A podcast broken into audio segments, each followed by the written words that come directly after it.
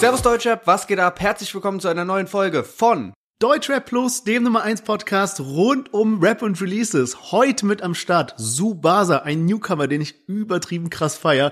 Lucio 101 zusammen mit Brasco, Chiago mit Domiziana, auch wilde Berliner Connection, Young Horn mit Eine Nase und zu guter Letzt Farid Bang mit Hoodie im Sommer. Ja, und bei dem wurde er auch wieder ordentlich rumgedisst. Außerdem bei seinem Ex-Signing 18 Karat gibt's einen Knast-Update und am Wochenende war ja der große Boxkampf zwischen Mo Abdallah und Sinan G was da alles passiert ist, auch so neben dem Boxring, das besprechen wir heute in der neuen Folge. Also unbedingt dranbleiben und wir hören uns gleich nach dem Intro wieder.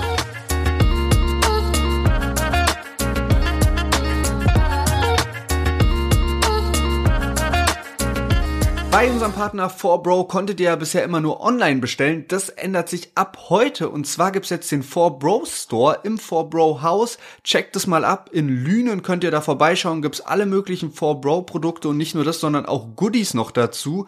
Also 4Bro in Lünen abchecken, keine Versandkosten zahlen und jetzt viel Spaß mit der neuen Folge.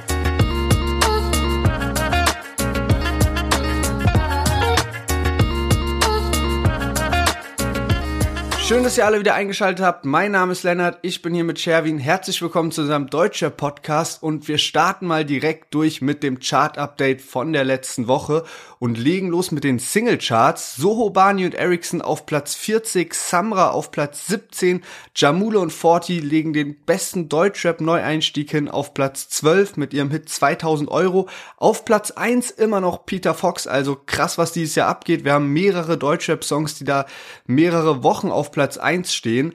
Und auch in den Albumcharts gibt's was Neues. Und zwar Disaster. Den hatten wir ja letzte Woche noch dabei, haben so drüber gesprochen. Mal gucken, wo wird das neue Album charten. Und er hat's auf einen starken Platz 7 geschafft. Also richtig, richtig krass.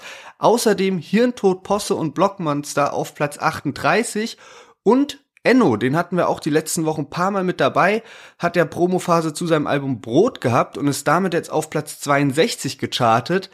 Man muss allerdings dazu sagen, dass es zum Album keine Box gab. Ja, okay, spannend. Das ist echt krass, weil ich fand, das war so ein starkes Album von Enno. Ich hatte aber auch das Gefühl, dass es nicht so stark angenommen wurde. Also mir persönlich haben die Songs sehr gut gefallen, aber es war halt jetzt nicht so ein Überhit dabei, so wie damals. Ja, spannende Sache, dass er jetzt so gechartet ist und noch spannender, dass er gerade heute auf LinkedIn verkündet hat, dass er sich von seinem Label Alles oder Nix Records, also von Ratar, trennen wird. Er hat zwar absolut positiv formuliert und nicht mal wirklich so das Wort äh, Trennung und so weiter verwendet, sondern eher nur gesagt, es wird Zeit für ein neues Kapitel und dass er einfach Rataf, er kann nicht in Worte fassen, wie dankbar er für ihn ist. Und er hat das so verargumentiert, dass er eben jetzt ein großes Projekt beziehungsweise seine große Vision starten will. Ja, aber kaufe ich ihm auch total ab, also dass es halt im Guten auseinandergegangen ist. Man hat die beiden ja letzte Woche noch bei der Filmpremiere von Ratar zusammen gesehen, so wie ich das mitbekommen habe, ist da Enno auch irgendwie früh aus dem Urlaub zurückgeflogen, damit er noch da sein kann. Und äh, die bei, also Enno war ja jetzt wirklich so fast seit Beginn seiner Karriere eigentlich bei Qatar gesigned. Ich nehme an, da sind jetzt einfach die Verträge ausgelaufen. Und im Vergleich zu anderen Signings, die so Qatar in den letzten ein, zwei Jahren verloren hat, ist, glaube ich, wirklich bei Enno wirklich alles glatt über die Bühne gelaufen und man wird sich bestimmt auch in Zukunft noch stark unterstützen. Trotzdem hat es mich auch ziemlich überrascht und ich fand es auch krass, weil äh, Enno das wirklich nur bei LinkedIn bisher gepostet hat, wo er jetzt anscheinend auch ein bisschen aktiver ist. Auf Instagram gab es nämlich noch gar kein Statement dazu. Ja, das finde ich nämlich auch spannend, dass die Rapper mittlerweile so aktiv auf LinkedIn sind. Also LinkedIn ist ja so dieses ähm, Business-Netzwerk sozusagen, was eigentlich für Firmen ist, wo quasi Leute, die so im Business, in der Businesswelt aktiv sind, Sachen posten. Und ähm, da sind immer mehr äh, Rapper jetzt am Start und ich finde es ganz witzig, weil ich das voll oft so bei der Arbeit einfach offen habe, irgendwie so ein Tab und immer mal wieder reinschaue, ähm, was da halt gerade so abgeht und dann sehe ich jetzt immer auch die Rapper, die dann da reinposten. Äh, also ganz spannend. Und was ich auch eben noch gesehen habe, gerade bevor wir mit dem Podcast hier gestartet haben, äh, Lil Lano bringt bald einen Song zusammen mit Moneyboy raus, ich glaube nächste Woche. Also sehr, sehr wilde Kombination, der komplett abgefeilt und für alle, die den Podcast noch nicht so lange hören, Lil Lano war bei uns im Interview, also checkt das gerne mal ab. Und damit würde ich sagen, kommen wir mal zu dem ersten Song der Woche und zwar ein Newcomer, den wir bisher noch nie mit dabei hatten. Subasa mit seinem neuen Track 3 Uhr nachts. Mein Leben zieht an mir vorbei, ich hab so vieles gesehen. Schwester, sorry, Mann, wir haben uns lang nicht gesehen. Doch ich hol mir, was mir zusteht und verpiss mich dann safe. Es gibt keine Antwort auf die Frage, mein Schatz, woher ich komme und was ich bin und was die Aufgabe war. Todesgleich dich vom Absprung, dreh die Zeit zu dem Tag, Mann. Ich war neun, als sie mir sagt, es gibt keinen Platz für dich, Bastard. 3 Uhr nachts, wir sehen Blut an diesen Wänden. Verstecke sucht das weite wasche Blut von meinen Händen. Tote Menschen, Gewissen ist so abgestumpft, hab Albträume. Yes, Subasa mit seinem neuen Track 3 Uhr nachts. Ich habe es schon im Intro erwähnt. Subasa, ein Newcomer, den ich richtig, richtig stark finde, weil mir irgendwie keine Kritik bei seinen Songs einfällt. Also die Parts sind top, die, der Beat ist nice, da ist eine Message dahinter. Es wird auch so eine gewisse Emotion immer damit transportiert. Also ich finde bei dem Song jetzt ganz stark, man hat so dieses, ich weiß nicht, ich krieg da, da so Vibes, als wenn du so am Block so das Blog live lebst und dann wird so abends und du wirst so ein bisschen in dich gekehrt und nachdenklich und irgendwie solche Vibes gibt mir das. Auf jeden Fall richtig starker Rapper. Ähm, ich bin auf den aufmerksam geworden, weil ähm, Hadi Eldor, also der Manager von Bones MC und noch vielen anderen Künstlern, ähm, der hat so eine Fragerunde gemacht und dann wurde er irgendwie gefragt, bester Plug in Köln. Und dann hat er irgendwie geschrieben, äh, Subasa. Und dann habe ich okay, okay, was, was habe ich gedacht, okay, was heißt denn Plug? Ja, also ich äh, fühle mich dann schon irgendwie so im, im Boomer-Age angekommen, habe auf jeden Fall Urban Dictionary ähm, äh, kontaktiert, habe mal geguckt, was Plug bedeutet. Äh, die sagen, es ist Slang for a big-time drug dealer who supplies lesser drug dealers with their drugs. Also ein großer Drogendealer sozusagen, der kleinere Drogendealer ähm, beliefert, ja. Ähm, fand ich dann ganz spannend, warum er den taggt und habe dann eben darüber Subasa gefunden, habe mir einen Song von ihm angehört und der heißt Straßenjunge. Das war der erste Song, mit dem ich, ja, durch den ich auf Subasa gekommen bin und der hat so heftig bei mir eingeschlagen und deshalb habe ich für euch mal eine kurze Kostprobe von diesem Song mitgenommen, bevor wir dann weiter über den Song und über Subasa im Allgemeinen sprechen. Straßenjunge, sie sagen Straßenjunge, großes Herz wie Aslan, doch bin fast so blank wie Straßenhunde, denn Straßenjunge mit Baba Parts in Lunge ist so verkehrt, bin im Block und gibt noch Runde. Punkte, kein Auge zu. So viele Dinge sind der Grund, mein Werdegang sei depressiv, sagt mein Anwalt zur Verteidigung. Yes, also wirklich richtig starker äh, Rapper. Was sagst du dazu, Lennart? Was, was ist denn dein Lieblingssong jetzt? Oder welchen würdest du, findest du stärker jetzt? Von äh, 3 Uhr nachts, den wir zuerst gehört haben, also den wir heute richtig dabei haben, und Straßenjunge jetzt? Der schon ein bisschen älter ist. Ich finde es so schwierig. Also ich glaube, Straßenjunge wird safe unter meinen Top-Tracks sein, wenn dieses äh, Spotify-Dingsbums da kommt, dieser Jahresrückblick.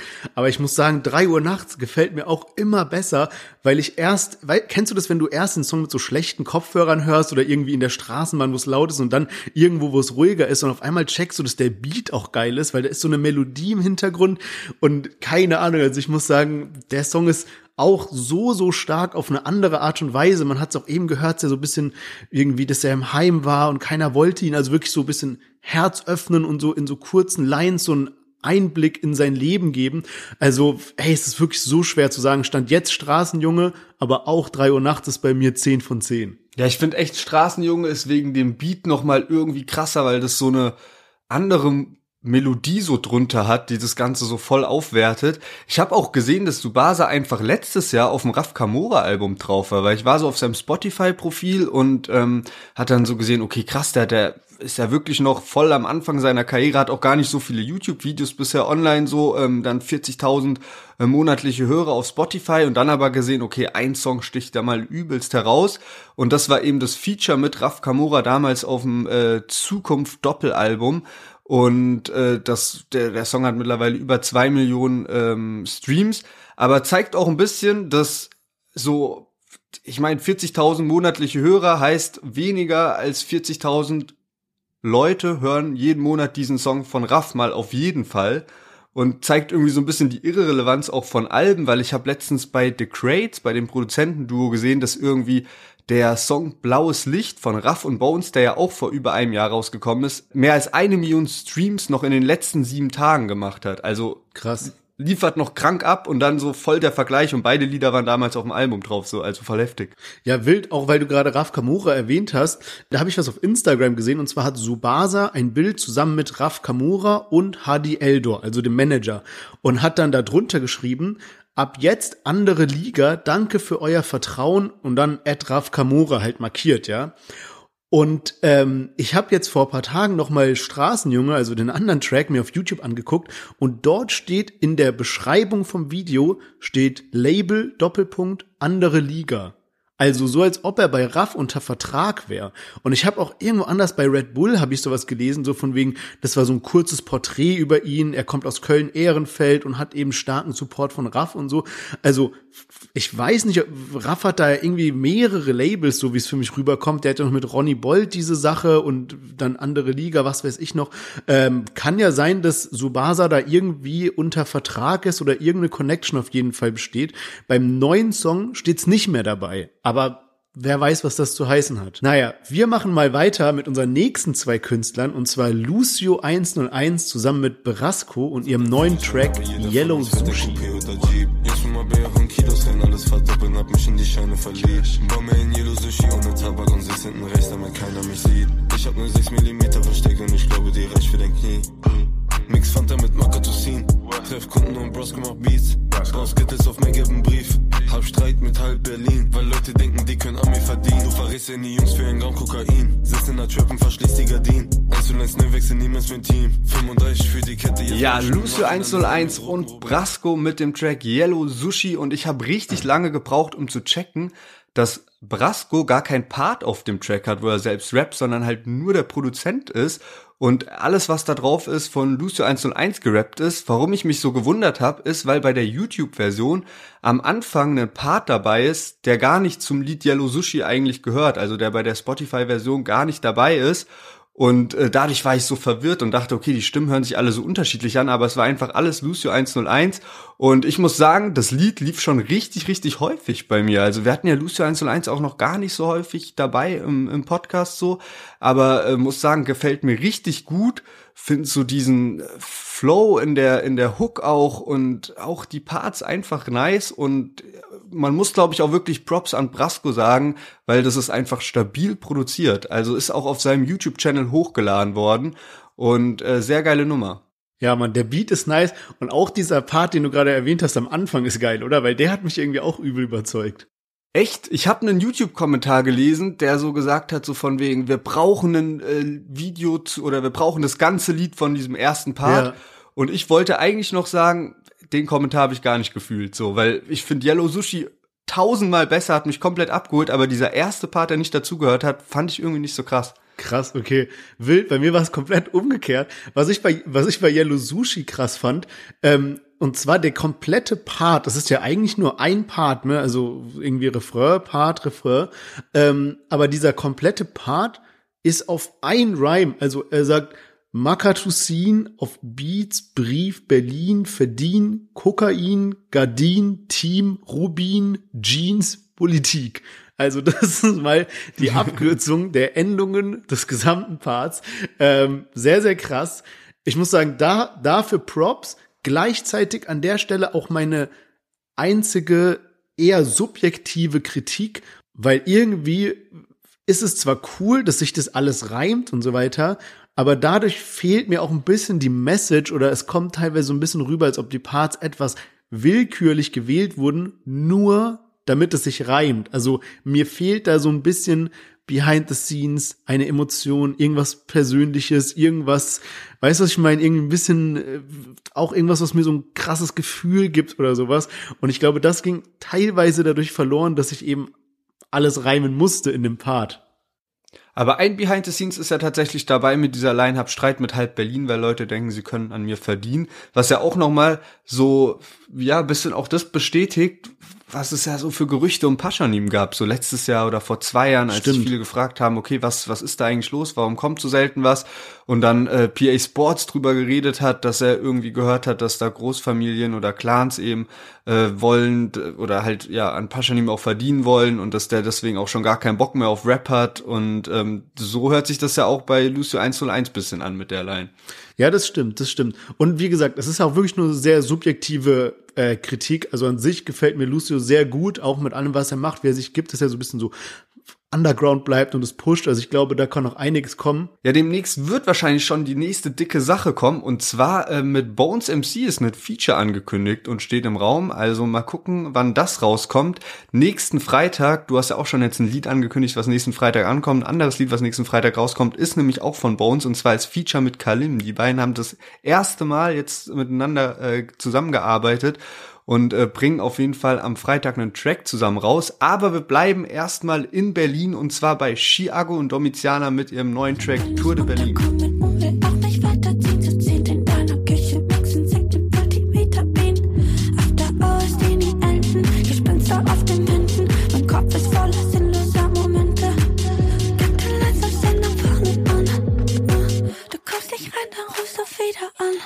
Baby, wissen, ob ich dippe frag mich wieso. Bin am Raven in einem Fahrrad, Fahrradtrikot. Kristalle in meinem Vino, bin gedopt wurde Berlin. Baby mag keine WG, doch will mit mir zusammen. Ja, Chiago und Domiziana haben sich zusammengetan und den Track Tour de Berlin rausgebracht. Und Chiago hatten wir ja schon mal vor paar Monaten das allererste Mal im Podcast dabei, damals mit dem Track Huba Buba.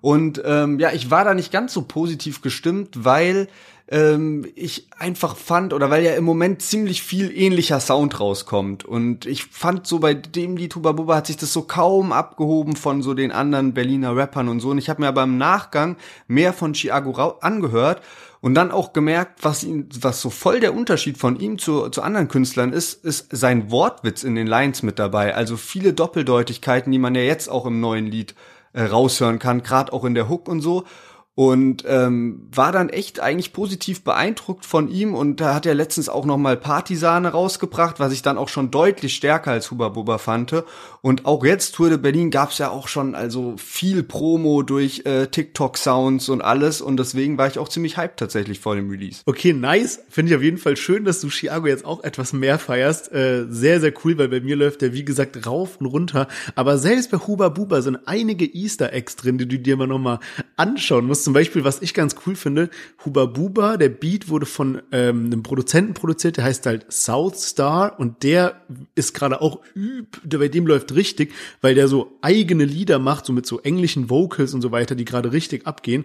Aber da sind dann so viele Easter Eggs auch so im Video versteckt, dass irgendwie ähm, so Chiago rennt ja das ganze Video lang und dann läuft er irgendwie an der Haltestelle Südstern in Berlin vorbei und trifft dann da den Produzenten Southstar, gibt ihm so kurz Hand und rennt weiter. Wobei das ja, Lied ja geil. davon produziert ist. So, weißt du, das sind so Kleinigkeiten. Ich meine, natürlich so, es ist kein, äh, kein Riesending, ja, aber es sind so Kleinigkeiten, die sie halt immer wiederholen bei Chiagu und die finde ich so krass, genauso wie du halt gesagt hast, diese Doppeldeutigkeit ist voll sein Alleinstellungsmerkmal bei dieser New Wave vom Rap mit diesen, es sind halt oft so Drogenvergleiche, irgendwie wie dieses Babe will keine WG, doch mit mir zusammenziehen oder irgendwie sowas. Aber es ist halt einfach unterhaltsam. Und ich finde es halt auch krass, dass er, der hat, guck mal, der hat 1,7 Millionen monatliche Hörer im Moment, ja. Und das bei zum Beispiel 38.000 Instagram-Followern. Das heißt, es ist wirklich nur auf die Musik bezogen. Der hat keine Skandale gehabt oder irgendwas. Der hat einfach nur jetzt mit guter Musik überzeugt und 1,7 Millionen monatliche Hörer. Ich habe mal den, mal den Spaß gemacht und mal so geguckt, wer so weniger monatliche Hörer hat.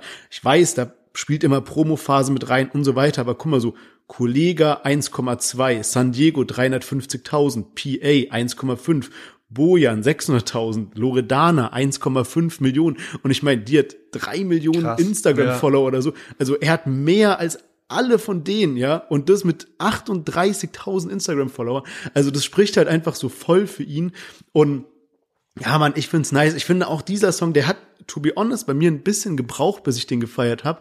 Ähm, einfach weil er so ein bisschen auch aus dem Muster rausfällt. Aber ich finde, die beiden ergänzen sich so krass, die geben einfach so dieses Bild von diesem Berliner Party nicht Couple jetzt im Sinne von Beziehung, aber so weißt du, so ein so Junge und Mädel, die zusammen feiern gehen irgendwie und ähm, keine Ahnung, also richtig geiler Song. Also ich finde den richtig nice. Ja, man hat ja auch in der Hörprobe immer schon so die Stelle gehört, wo eben Chiago so aufhört und sie dann so mit ihrer Stimme einsetzt, also Domitiana. Und ich fand das halt so heftig und ja, also da hat man wieder so den Einfluss von TikTok auch gemerkt, wie man halt so jetzt das Lied hört und sich dann auf die Stelle nur freut so ein bisschen.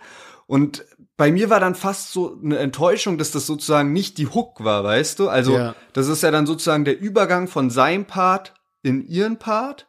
Und ich finde aber, mit diesem Element hätte man noch viel, viel mehr spielen können, weil es halt so krass ist, wie so seine Stimme kommt und dann halt irgendwann so sie mit ihrer ganz, ganz hohen Stimme.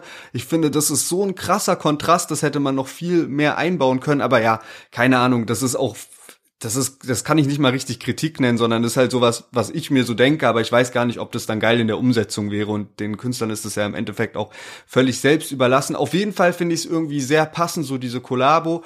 Und was man natürlich sagen muss, also hast natürlich recht, 38.000 Instagram-Follower, das ist so gar nichts, aber er macht ja auf jeden Fall auch viel Welle auf TikTok und überlegt sich da auch viel Zeug, was er macht. Also viele Videos, wo er schon probiert, auch so virale Effekte einzubauen, indem er irgendwie keine Ahnung, so Challenges sozusagen fast macht oder so, weißt du, so Videos, wo er äh, langsam hinter Leuten läuft und dann die Reaktion von denen filmt und so. Also sowas, ja. was halt schnell mal geteilt wird. Aber trotzdem, also ich hab's Gefühl, dass er sehr, sehr kreativ ist in dem, was er macht. Das gefällt mir wirklich gut bei ihm. Und an der Stelle danke an alle, die uns folgen, die unserem Podcast folgen, die gute Bewertungen dalassen. Tausend Dank, das motiviert Sherwin und mich immer mega. Und jetzt machen wir direkt mal weiter mit Young Horn und seinem neuen Lied Eine Nase, was ja wirklich schon lange angekündigt war oder schon lange im Raum stand. Wir hören direkt mal rein.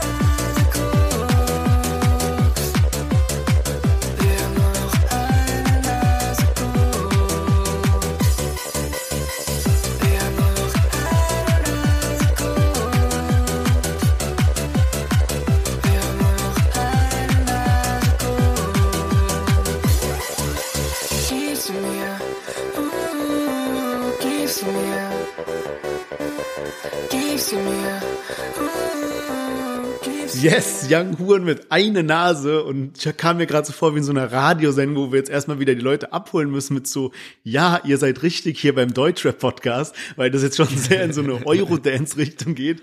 Aber ja, ey, wild. Man muss dazu sagen, also Lennart und ich, wir haben ja echt eine lange Historie, wie wir zusammen gefeiert haben zu Young Huren Tracks im Urlaub keine Ahnung, mit Freunden, was auch immer. Also Young Huren war da echt so ein Vibe bei uns.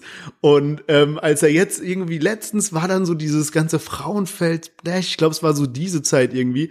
Und äh, dann gab es eben ein Video, wie Young Horn diesen Track so live auf der Bühne performt. Und da gab es halt dann so paar äh, Handyaufnahmen, super schlechte Qualität und äh, ja, also gab es halt nur diese Aufnahmen. Und ich habe es dann direkt Lennart geschickt, mein so, Bro, einmal auf diesem Lied so abfeiern bei Young Horn. Und ich glaube, wir haben noch darüber gesprochen, so von wegen, ja, als ob der das als richtigen Track rausbringt. Und dann ist ja wieder diese Problematik mit dem Sample. Und es ist ja schon eher so ein trashiges ähm, Festivallied, könnte man sagen, als jetzt so ein klassisches Young Huren-Lied irgendwie. Aber er hat's rausgebracht und ich muss sagen, hin oder her mit der Musikrichtung, mit dem Vibe, mit dem Sample, was auch immer. Ich hab's tausendmal gehört und ich feier's. Ey, ich habe auch nicht mehr damit gerechnet, ehrlich gesagt. Also ich dachte wirklich, dass das so ein Einstimmer war, weil ich gerade auch meinte, das war ja schon lange angekündigt. Also es war eigentlich nie richtig angekündigt. Ich dachte wirklich, dass das so ein ja, einfach so für Festivals, für Konzerte mal so für zwischendrin einfach so eine Minute das Lied und die Leute sind wieder hooked, so ungefähr. Aber dass das wirklich noch so als Single rauskommt, der hat dazu auch ge äh, gepostet, dass er jetzt das Video, das Musikvideo, was rauskam, irgendwie innerhalb von 24 Stunden auch abgedreht wurde und ähm, hat außerdem angekündigt, dass jetzt ein Mixtape kommen soll. Also das ist anscheinend äh, jetzt relativ offiziell und von Young Horn kam jetzt wirklich lange nichts mehr raus. Er hat auch mehrmals irgendwie so in Instagram Stories so gesagt, so von wegen, ja, was, also was soll ich ein Album bringen? So Alben hört doch eh niemand mehr so und ähm, deswegen, ich bin hyped, was da jetzt für einen Release kommt, weil er ja im Moment auch wieder einen Hype hat. Also ja. so seine letzte Single war ja krank erfolgreich, natürlich auch wegen dem Sample. Jetzt dieses Lied war schon so, so eine Art Meme einfach, weil es halt viel auf TikTok viral ging. Und auch Young Huren, ähnlich wie Chiago, ist im Moment ja unnormal aktiv auf TikTok. Und auch, du hast eben das Video angesprochen, das fand ich auch so witzig, weil er in dem Video einfach seine Oma mit dabei hatte und sein Opa, glaube ich. Die sind ja auch generell relativ präsent, so in der Online-Auftritt von Young Huren, dass da ab und zu mal seine Oma dabei ist. Aber jetzt war sie so komplett im Musikvideo da drin. Sie haben auch das halbe Musikvideo Video bei der Oma zu Hause gedreht. Also super witzig dann auch noch bei dem Thema irgendwie. Und was mich komplett gekillt hat, oh mein Gott, ich weiß nicht, ob das dir jetzt solche Flashbacks gibt wie damals, aber wir haben ja gerade schon über unsere Party-Vergangenheit gesprochen. Irgendwie gibt so eine Szene in dem Musikvideo, wo Young Huren so verschiedene so Art Polaroid-Bilder oder so ausgedruckte DIN A4-Seiten irgendwie so auf dem Boden legt, weil so komplett unzusammenhängende Bilder drauf sind. Irgendwie ein Hund, was weiß ich. Und dann so eine Packung so Black Devil-Zigaretten. Kennst du die noch? Ich habe so, ja, also, also, ich sage ja, also keiner von uns hier raucht, raucht nicht. Aber früher gab's eben so Zigaretten irgendwie, die hatten so die Besonderheit, dass dieser Filter, wenn man den an seine Lippen gemacht hat, das war mit einem Geschmack, also das war dann an deinen Lippen süß. Und irgendwie, das war so eine Sache, keine Ahnung, das gab's vor 100 Jahren, ich habe das nie wieder gesehen seitdem. Und so aus dem Nichts legte auf einmal so ein Bild mit diesen Black Devil Zigaretten hin. Ich bin so auf mein Leben nicht klargekommen. Also ich muss mir auf jeden Fall noch mal das Video angucken, weil also ich habe das, also das ist wirklich so eine Sache, die hat man verdrängt. So ich hatte das nicht mehr so ja. als abgespeicherte Information, sondern erst, wenn man das so wieder sieht oder wie du es mir jetzt gerade wieder erzählt hast, kommt es so langsam. Hey krass, Wild, ich muss mir auf jeden Fall nochmal das Video anschauen. Weißt du, was eine andere Sache ist, was ich mich mega frage bei Young Huren? Irgendwie ist er in letzter Zeit viel in der Schweiz unterwegs und es gibt auch so ein TikTok-Video, wo er so äh, an der an der Uni in Zürich ist, also an der ETH ja. und äh, dann so irgend so einem International Student dort so sagt, so von wegen, ja, kannst du mal bitte ein Video von mir machen, halt so auf Englisch, ne? Und dann filmt er den so und er zeigt so sein, sein, seine Ersti-Tasche so irgendwie. Und es ist so, du weißt nicht, ob das so real ist oder ob halt Young Horn da einfach so gechillt hat und er das so macht, aber es gibt auch noch andere Videos, wo der in der Schweiz und in Zürich irgendwie ist. Das heißt so, es besteht schon eine Wahrscheinlichkeit, dass der jetzt wirklich da einfach studiert oder ist halt einfach so bisschen so Prank und Young Horn Style einfach, dass der da halt zufällig war und sich dann halt einen Joke gemacht hat, aber bei mir, vielleicht wurde es auch schon längst aufgeklärt, aber bei mir ist es so die ganze Zeit noch so ein Fragezeichen. Also ich weiß genau, welches Video du meinst mit dieser erste Tüte. Ich kann es mir ehrlicherweise nicht vorstellen, weil ich glaube, der macht so viel Cash, dass es egal ist, ob er irgendwie jetzt noch groß studiert oder nicht. Was sein könnte, Young Huren hat ja einen Bruder, der ist auch irgendwo bei ihm auf dem Instagram verlinkt, der sieht ihm auch wirklich sehr ähnlich, dass der vielleicht dort studiert. Meinst du Kay Ronaldo oder was? uh, nee, ich weiß, ich weiß auch nicht, keine Ahnung, was der da noch so für Connection der Schweiz hat. Vielleicht auch irgendwas jetzt mit seiner neuen Modemarke, weil da kommt ja jetzt relativ viel raus, Love Hotel, wo er ja auch letztens angekündigt hat, so, da hast du mir noch die Story gezeigt, irgendwie von wegen so Love Hotel 2.0, ob das kommen sollte und dann hat er irgendwie so ähm, DJ Stickle markiert, der ja so krasse Beats von dem ersten Album produziert hatte. Ja, genau. Also vielleicht ist Love Hotel 2 sogar jetzt so das neue Mixtape. Also wer weiß. Ja. Was mich auf jeden Fall auch verwundert hat in Bezug auf Love Hotel, also falls es jetzt hier zu, also ein zu nerdiger Fan-Talk ist, also kurzer Aufgang. Also Young Huren hat natürlich schon viele Alben rausgebracht und ein Album hieß Love Hotel. Und das war auch vom Musikbild anders als seine restliche, restlichen Alben. Und da soll jetzt eben vielleicht der zweite Teil rauskommen. Zusätzlich hat er aber auch noch eine Modemarke, die auch Love Hotel heißt. Und wer den Podcast schon ein paar Mal gehört hat, weiß die Geschichte, dass ich da was bestellt hatte und nicht ganz so zufrieden war mit der Qualität. Und was mich jetzt verwundert hat, und der hatte nämlich zwei Drops bisher und die waren immer so direkt ausverkauft. Der hat das auch zusammen mit diesem Ashraf von 6pm gemacht, der ja auch immer seine Drops nach einer Sekunde irgendwie ausverkauft. Also mir war das auch nicht so bewusst. Der hat letztens irgendwas gedroppt, da dachte ich, ich guck mal rein, alles ausverkauft nach einer Sekunde. Und jetzt hat Young Huren aber den dritten Drop gehabt und da ist irgendwie noch übel viel übrig, was man so kaufen kann. Und der postet es auch immer mal wieder in seine Story, aber es ist nicht ausverkauft. Also, das klingt jetzt so wie, äh, ja, warum? Ist doch nicht schlimm, wenn es nicht ausverkauft ist. Aber wenn man es mal vergleicht mit den ersten zwei und Ashraf, dann ist es schon ein bisschen, hm, komisch, dass Also, also meine. Theorie wäre jetzt, es haben einfach so, so viele Leute den Podcast gehört, wo du schlecht über die äh, Marke geredet hast, dass jetzt die Leute sehr zurückhaltend sind, was das Kaufen angeht. Was uns aber auch tatsächlich zum nächsten Song führt, ähm, weil da sage ich gleich dann noch ein bisschen mehr dazu. Aber äh, Farid Bang hat sein neues Lied Hoodie im Sommer rausgebracht und wir hören da direkt mal rein. Eure Karriere nicht zerstöre sie wie den Echo. Ich trag ihn, denn ich mach jetzt richtig Geld. Manchmal ist er dunkel und manchmal ist er hell. Immer wenn ich ihn trag, fühle ich mich wie 50 Cent. Ich trag ihn, wenn mir kalt ist und meist in XXL. Klick, klick, bang. Hoodie im Sommer, ich trage den Hoodie im Sommer. Yeah, yeah. Hoodie im Sommer, denn er versteckt mein Revolver. Bang. Hoodie im Sommer, ich trag den Hoodie im Sommer.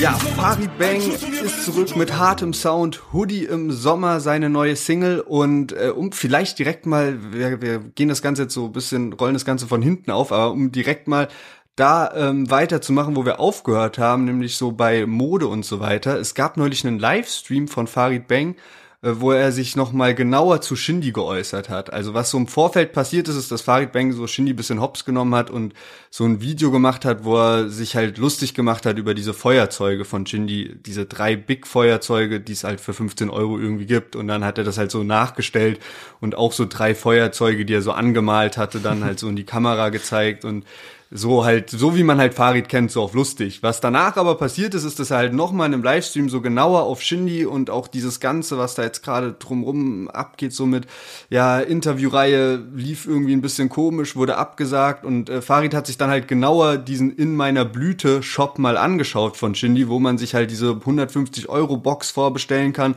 wo dann ein Seidentuch drin ist und wo man dann halt den Pyjama bestellen kann und diese Feuerzeuge und Socken und so.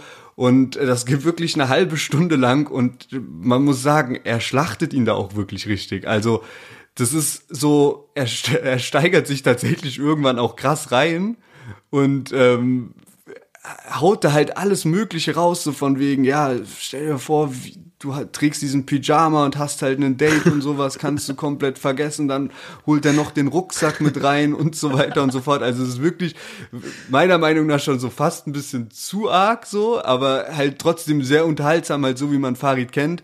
Ich würde auch gerne jetzt Farid Bang sehen, wie er diesen Shindy-Pyjama sich bestellt, damit ein Foto macht, dann am besten noch irgendwie den Rucksack hat, Feuerzeuge. Ich habe auch noch meine alte Shindy-Snapback, die ich aus der Box habe, die würde ich ihm da auch zur Verfügung stellen für dieses Foto. Ähm, ja, also insgesamt ziemlich unterhaltsam, aber ich frage mich jetzt tatsächlich, oder mich würde mal interessieren, was für eine Auswirkung das darauf hat, ähm, wie jetzt in den letzten Tagen so die Bestellungen bei Shindy waren. Also ob das jetzt irgendwie eingebrochen ist dadurch oder äh, ob jetzt viele Leute vielleicht äh, die äh, Socken dann doch abbestellt haben. Also würde mich einfach mal interessieren, aber klar, keiner kennt die Insights. Ja, ist wild. Also ich meine, an sich, ob du dir jetzt irgendwie drei Feuerzeuge für 15 Euro holst, klar, ist überteuert, aber 15 Euro, wenn du jetzt irgendwie Shindy-Fan bist, ist halt nicht die Welt und wenn die cool designt sind, okay, kann man ha- halten, was man will. Dachte ich mir halt auch ein aber bisschen. So dieser Pyjama und dann auch diese Box mit dem Seidentuch, muss man halt realistischerweise sagen, also Shindy hat halt mit seiner Box, mit dem Rucksack, das ist halt so berühmt, so, ähm, das hat solche Wellen geschlagen, dass jeder das weiß, was da für eine schlechte Qualität drin war. Und wenn du dann eine Box verkaufst, die so unnormal teuer ist, musst halt auch damit rechnen, dass Kritik kommt. Aber dann darfst du dir halt nichts zu Schulden kommen lassen. Und jetzt, nach diesen Interviews, ist halt Shindy einfach in einer sehr schlechten Position. Mir persönlich tut das natürlich ein bisschen weh als Shindy-Fan, ja. Aber meine große Hoffnung ist einfach, dass durch solche Aktionen wie jetzt von Farid Bang Shindy sich einfach so ein bisschen mehr so, weißt du, wie so Wut aufsammelt, dass er wieder geile Parts dadurch äh, aufnimmt. Aber ich meine, ey, so Unrecht hat er nicht, der Farid Bang. Und ich finde manchmal, also, ich muss sagen, da werde ich auch gleich was dazu sagen. Manchmal finde ich so seine Sticheleien etwas nervig und manchmal finde ich sie aber auch irgendwie lustig, wie zum Beispiel jetzt bei dieser Sache. Oder er hat ja auch Beef mit Tilo die ganze Zeit und dann war jetzt so eine Sache, ey, sorry, das klingt so schadenfreudemäßig, aber das meine ich gar nicht so, ich muss einfach nur so lachen. Und zwar Tilo hatte ein Konzert, ich glaube in Osnabrück und irgendwie wurde er da mit Kleingeld und Popcorn beworfen von seinen Fans, ja. Und er hat dann halt auch so gepostet, so ja, voll die undankbare Crowd und so weiter. Und dann hat Farid Bang so einen Bericht von so einer Zeitung gepostet, wo es halt drin stand, so Tilo mit Kleingeld und Popcorn beworfen und schreibt so dazu, Tilo-Fans sind wie Schiedsrichter. ich musste einfach so lachen.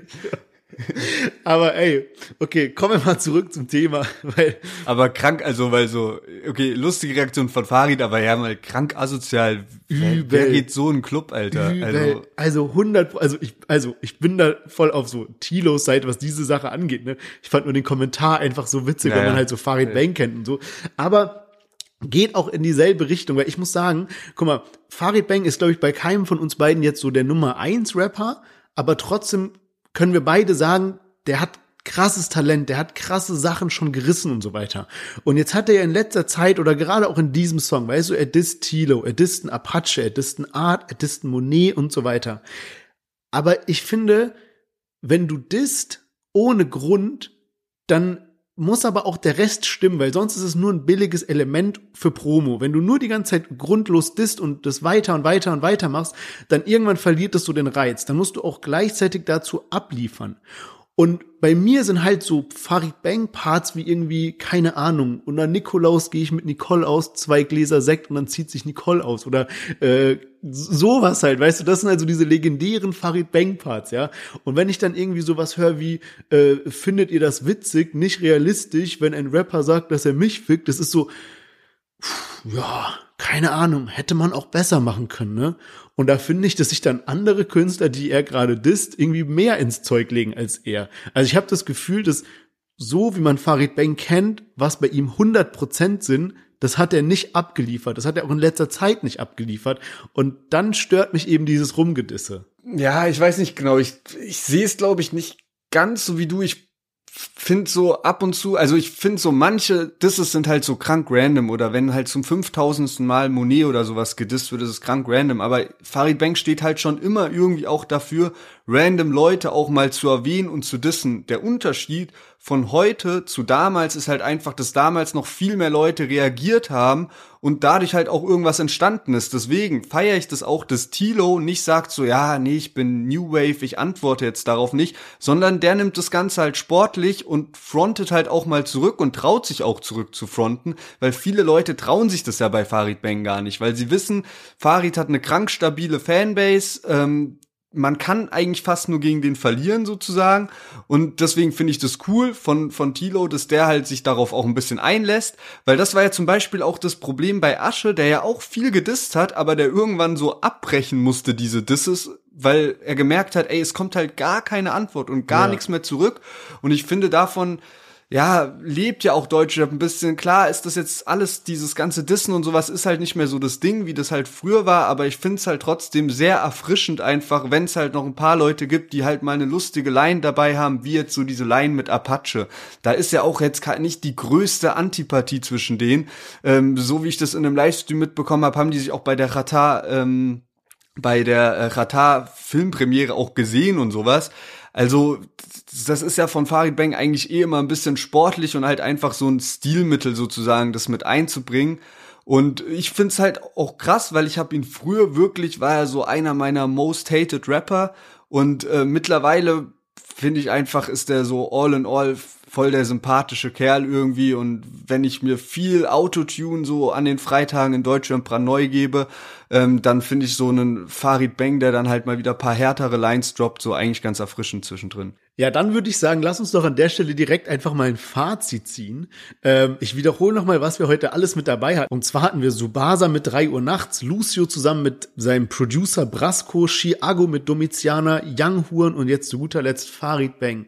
Wie sieht's denn bei dir aus? Was ist dein Lieblingssong diese Woche? Also ich glaube, am häufigsten gehört habe ich Yellow Sushi und auch Tour de Berlin. Also einer von den beiden. Ich meine, du hast ja schon gesagt, dass bei dir tausendmal der Song Eine Nase lief. Ist das dementsprechend auch äh, dein äh, Favorite? Ja, also ich muss sagen, der lief bei mir tatsächlich, glaube ich, am häufigsten. Aber halt auch nur, weil ich so einen heftigen Ohrwurm davon hatte und weil das halt so ein Song ist, weißt du, war am Wochenende bisschen so feiern, weißt du, wenn dann irgendwie ähm, mit paar Freunden bist, kannst du den halt einfach mal ansch anschmeißen und dann macht er halt gute Laune. Ähm, mein Lieblingssong diese Woche ist aber tatsächlich von Subasa. Ich muss sagen, da stimmt einfach für mich alles, die Qualität, der Beat, die Aussage, die Parts, das Gesamtpaket finde ich einfach sowas von überzeugend. Deswegen bei mir Lieblingssong diese Woche Safe Subasa. Ja, okay, krass. Dann ist es ja Full Support für die Newcomer diese Woche. Ja, und bevor wir zu unseren Themen diese Woche kommen, also 18 Karat Knast-Update, Boxkampf, Sinanji, Mo Abdallah, wie immer ein kurzes Amused-Update. Und ihr habt ja alle mitbekommen, dass bei Amused jetzt die Booster Packs draußen sind. Also die Booster Packs sind drei zufällige Karten drin, ähm, gibt verschiedene Seltenheiten und die Karten von den Rappern, die sind an echte Werte geknüpft. Das heißt, wenn der Rapper gut performt, steigt auch eure Karte im Wert. Und mittlerweile sind solche Rapper draußen wie Cool Savage, Oleg Stash, Bad Moms J, Pagel, Hafti, Liz und so weiter. Also alle diese Rapper sind bei Amused am Start. Es ist richtig heftig. Was würdest du denn sagen von denen, die ich gerade so vorgelesen habe? Cool Savage, Oleg Sash, Bad Moms J, Pagel, Hafti und Liz. Welche Karte würdest du dir am liebsten holen, weil du denkst, dass da in den nächsten Wochen oder Monaten vielleicht das größte Steigerungspotenzial besteht? Also generell glaube ich äh, ziemlich krass an Batmums J. Ich weiß aber auch, dass Haftbefehl jetzt so mehrmals schon angekündigt hat, ja, es kommt neue Musik raus und so. Und der hat ja im Sommer einen großen Hype, dann halt auch großen Skandal so, hat sich davon aber jetzt so ganz gut, glaube ich, auch erholt oder ist gerade in so einer Phase, wo er eben auch sehr reflektiert darüber schon spricht und ähm, ist, glaube ich, richtig mit der Situation umgegangen so dass ich mir vorstellen könnte, dass da ein großer Fokus auf dem im nächsten Jahr liegt. Also keine Ahnung, ist ist äh, natürlich hier nur so mein Empfinden und deswegen so Haftbefehl Batmums J finde find ich ziemlich interessant. Ja, wild. Ich habe nämlich auch an Oleg Sesh gedacht, weil der geht jetzt überraschenderweise mit Bones und Raff auf die Palmos Plastik 3 Tour. Das heißt, falls da irgendwie dann ein Feature entsteht oder so, könnte ich mir vorstellen, dass auf jeden Fall die Oleg Sesh Amused-Karte hochgeht. Also, wir wissen es nicht, aber wir können nur vermuten. Wir sind auf jeden Fall gespannt, wenn dann das Game endlich startet. Bis das Game losgeht, werden nach und nach immer mehr Rapper-Karten gelauncht. Also checkt auf jeden Fall den Link in der Episodenbeschreibung ab. Danke, Amuse, dass ihr diese Folge gesponsert habt und damit zurück zu den Themen und starten tun wir mit 18 Karat. Genau, 18 Karat ist mittlerweile schon seit einigen Monaten in Untersuchungshaft. Seit Juni, da wurde er irgendwie bei einer Hausdurchsuchung festgenommen und es geht anscheinend um Drogenhandel. Und äh, man kriegt ziemlich wenige Infos zu 18 Karat. Seine Frau verwaltet den Instagram-Account mittlerweile und hatte jetzt neulich ähm, da ein paar Fragen beantwortet und ein bisschen ja genauer drüber gesprochen über die aktuelle Situation. Das Problem ist, auch sie weiß nicht genau, wie es weitergehen wird. Ähm, anscheinend ist es so, dass 18 Karat eben nicht durch sein Fame oder so irgendwelche Vorteile hat, sondern eher im Gegenteil. Ähm, viele Anträge werden irgendwie abgelehnt. Sie darf ihn auch nur sehr selten besuchen und äh, wenn dann auch immer in einem überwachten Raum. Sie hat anscheinend auch, also es sind drei Anwälte damit auch beschäftigt mit diesem Fall und ähm, probieren da irgendwie 18 Karat rauszubekommen. Es gibt auf jeden Fall sehr wenige Infos dazu, was denn so, wie es denn so weitergeht. Sie hatte sich dann auch dazu geäußert, 18 Karat hat ja auch ein eigenes Label und Künstler und so und sie meinte, dass viele sich auch beschwert haben, dass dann jetzt über den 18 Karat Account auch die, die Künstler, die bei ihm unter Vertrag stehen, gepusht werden und da meinte sie so, ja, sorry dafür, aber ist natürlich das Normalste, was wir dafür tun können, weil für die ist es natürlich auch keine geile Situation, wenn der Labelchef ähm, plötzlich hinter Gittern sitzt. Ähm, Bojan, der ja auch mit 18 Karat irgendwie so Rap-Kollege ist, äh, die beiden waren damals eben auch so im Banger-Musik-Umfeld und äh, der hatte neulich schon in der Instagram-Fragerunde gesagt, dass er halt auch, also weil halt wirklich nur die Familie mit 18 Karat Kontakt haben darf, dass, äh, dass er deswegen da auch keine Chance hat. Aber er hat gehört, dass es sich ziemlich übel anhört und hat sowas geschrieben von vier bis sieben Jahre Haft, was ja auf jeden Fall ziemlich, ziemlich krass wäre.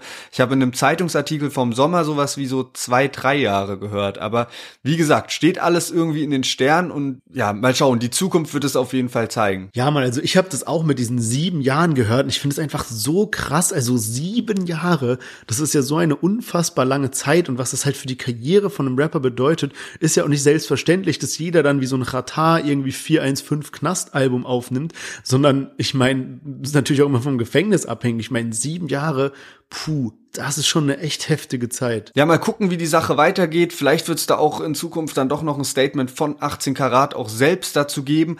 Wir machen mal weiter mit dem großen Boxkampf von Mo Abdallah versus Sinan G.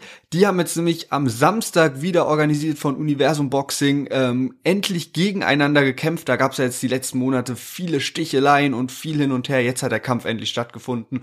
Und Sherwin, du hast ihn dir ja auch angeschaut. Yes, ich habe mir die komplette Fight Night live reingezogen und jeder, der sich ein bisschen was dazu durchgelesen hat, der weiß, dass es relativ lang ging. Also es waren super viele Kämpfe und der allerletzte Kampf war dann eben Sinan G versus Mo Abdallah und oh, ich muss sagen, also in dem Moment, als ich schon so in den Ring kam, dann hat man so ein bisschen so eingeblendet gesehen, so die, die Körpergröße und die, das Gewicht und, und so weiter.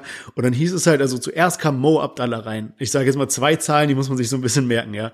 Und dann hieß es so, ja, Mo Abdallah, Kickbox-Weltmeister, 1,96 Meter groß und 125 Kilogramm schwer. Also riesengroß, 125 Kilogramm schwer noch.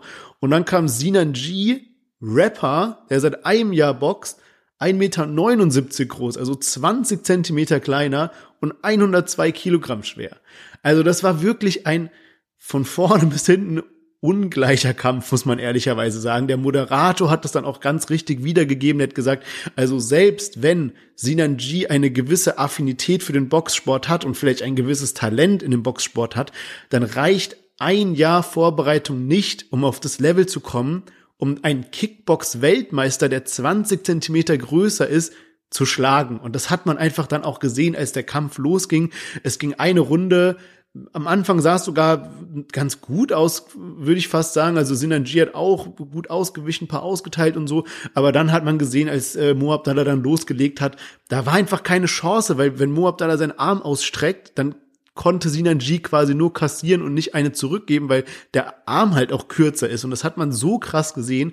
Und dann, ja, was ist passiert? Zweite Runde, ähm, Moab dann hat losgelegt, sind dann G's dann in die Ecke ähm, geschlagen worden, kann man sagen, ist dann auch umgefallen, saß quasi auf dem Boden und dann hat der Trainer das Handtuch geworfen, was quasi ein Zeichen dafür ist, dass man aufgibt. Das heißt, der Trainer kann dann sagen, okay, ich sehe mein Kämpfer, der Boxer, äh, das hat keinen Sinn, der wird diesen Kampf nicht gewinnen und deswegen ist es sinnlos, ihn weiter kämpfen zu lassen, nur dass er quasi verletzt wird und dann wirft man das Handtuch. Und ja, so ist dann quasi der Kampf ausgegangen.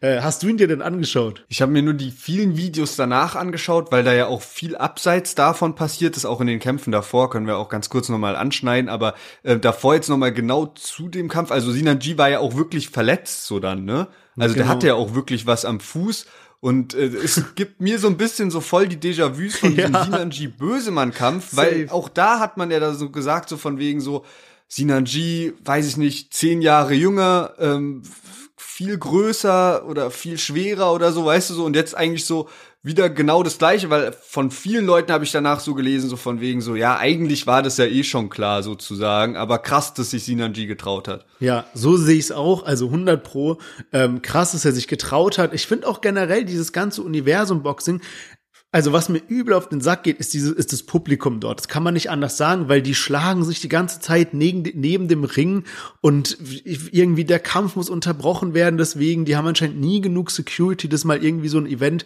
äh, wie sagt man, unterbrechungsfrei durchgeführt werden kann. Aber ansonsten, was Universum Boxing eben gut macht, finde ich, ist, dass sie professionellen Boxsport vereinen mit unterhaltsamen Events wie jetzt Sinan G versus Mo Abdallah und das ist einfach ein cooles Gesamtkonzept. Auch man kann sich das kostenlos auf YouTube angucken. Also ich finde das irgendwie richtig gut, was die so auf die Beine stellen. Was so eine Sache ist, die ich schon selbst ausgeblendet habe in so der Zeit, wo man die halt die ganze Zeit mit neuen News überflutet wird und so. Aber ich habe mal drüber nachgedacht, wie ist eigentlich dieser ganze Streit zwischen Sinan G und Mo Abdallah entstanden?